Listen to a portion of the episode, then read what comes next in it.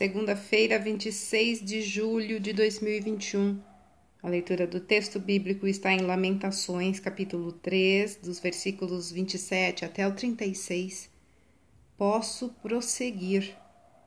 Jeremias inicia o capítulo 3 de Lamentações derramando suas lágrimas perante o Senhor em função dos últimos acontecimentos na vida do povo de Deus.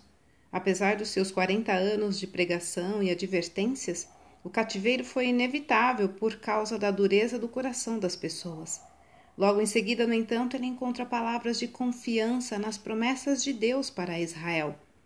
Tomando o capítulo como um todo, creio que a mensagem do profeta é, por maior que seja a minha dor, aflição ou uma aparente vitória do inimigo, ainda é possível prosseguir, sustentado pelas verdades divinas irreversíveis.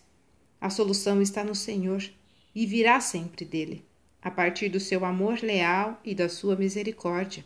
Por isso, várias expressões nos encorajam a prosseguir, como ainda há esperança. O Senhor não rejeitará para sempre.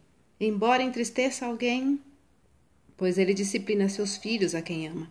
Terá compaixão segundo a grandeza da sua misericórdia. Não lhe agrada afligir os filhos dos homens. Quando sofremos, é fácil concentrar-se na dor, esquecendo as muitas manifestações de bondade e compaixão de Deus.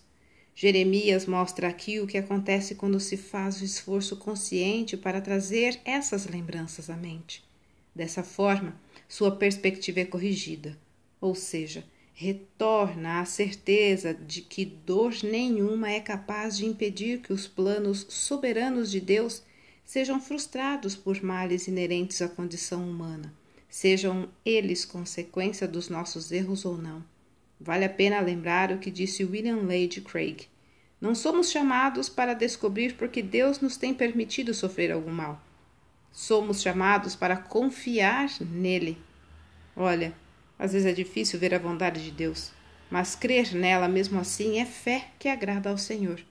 Texto retirado do presente diário da Rádio Transmundial, edição 24.